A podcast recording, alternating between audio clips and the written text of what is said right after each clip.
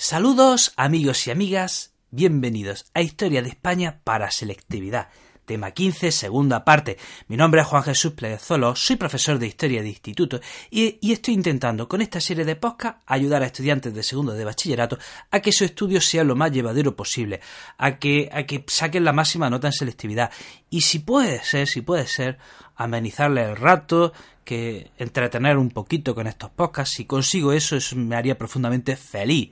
Antes de empezar con el programa, quiero recordarte dos cosas. Primero, este tema, tema 15, segunda parte, complementa al tema 15 ya grabado. Y otra cosa muy importante, si te gusta como cuento la historia, si te gusta como veo la educación, puedes adquirir mi libro como una historia en Amazon. Te dejaré el enlace en las notas del programa. Bueno, vamos a hablar de un programa interesante. Vamos a hablar del, revisionismo, del revisionismo político en el reinado de revisionismo político inicial en el reinado de Alfonso XIII. Un tema mm, un poco triste en el sentido de que dice, te pones a estudiar esta etapa y dices, ¡y! ¡Qué pena! Qué pena, porque aquí hubo un par de políticos que intentaron cosas buenas para España, intentaron buenas reformas que si hubiesen fructificado, el destino de España hubiese sido muy distinto a lo largo del siglo XX, pero nada, esos intentos reformistas vieron cómo no, una vez más, se vieron frustrados. Vamos a ver, vamos a ver, ¿qué sucede? A comienzos del siglo XX, tanto en el Partido Conservador como en el Partido Liberal, hay un relevo de líderes.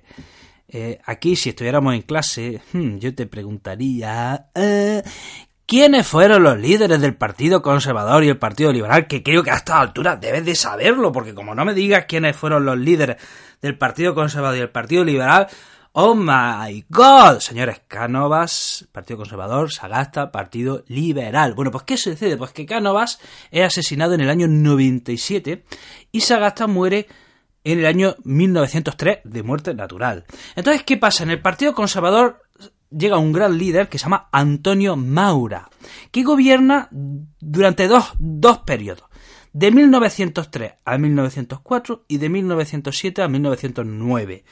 Al su primer gobierno tiene un nombre muy original que se llama Gobierno Corto y el segundo gobierno le llamamos en los libros de historia Gobierno Largo.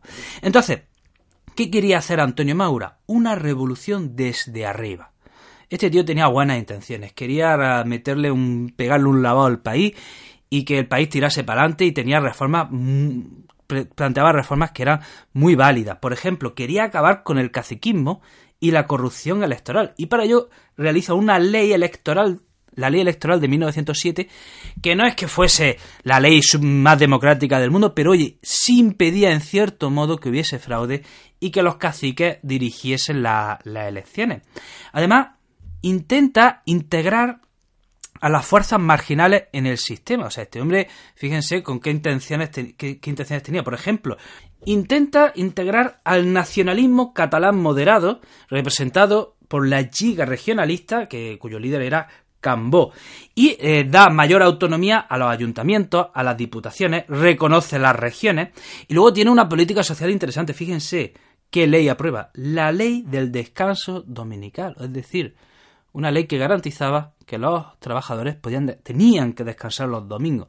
Fíjense eh, cómo iban, qué, pena, ¿no? Que, que solo podía, que hasta entonces no tuviesen que trabajar siete días a la semana. Además, crea el Instituto Nacional de Previsión, que viene a ser una, especie de antecedente de la seguridad social. Vamos a hablar del otro partido, el Partido Liberal. Hemos dicho que Sagasta muere en 1903 y en 1905 llega un gran líder que se llama José Canalejas, que llega al gobierno en 1910 con buenas intenciones y con unos objetivos que eran renovar la política, atraer a más sectores de la población a la política, es que la gente pasa de la política y él quería que la gente se, se implicase en la política, poner límite al poder de la iglesia, liberar, eh, garantizar la libertad de culto. Entonces, tiene una serie de medidas y una serie de leyes. Por ejemplo, división de Iglesia y Estado, como con la ley del candado de 1910, que limita el establecimiento de nuevas órdenes religiosas. Tiene una gran política social, por ejemplo, elimina el impuesto al consumo y aprueba el impuesto sobre la renta. Es decir, cuanto más tienes, más pagas. Eh, además, eh, establece una serie de condiciones laborales más dignas para, para, los obreros, para los obreros. Aprueba, atención, la ley de reclutamiento, que significa que en tiempos de guerra el servicio militar era obligatorio y no te librabas con ningún impuesto.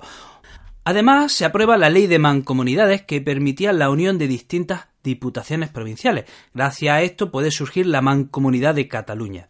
Hay que decir que Canaleja fue asesinado en 1912 y ya pues aquí terminan los intentos reformistas porque entre 1914 y 1917 se alternan en el poder el gobierno el gobierno conservador de Dato y el gobierno liberal de Romanones y la cosa va mal, va mal, va mal y bueno, eh, eh, todo esto ya sabéis que desemboca eh, la dictadura de Primo de Rivera, etcétera, que lo veremos en el próximo episodio.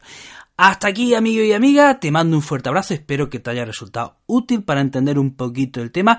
Te recuerdo que si te gusta cómo cuento la historia, puedes pasarte por mi otro podcast, Historia con el móvil, o para seguirme en mi canal de Instagram, El Profesor Inquieto, o en mi página de Facebook, Juan Jesús Plezuelo.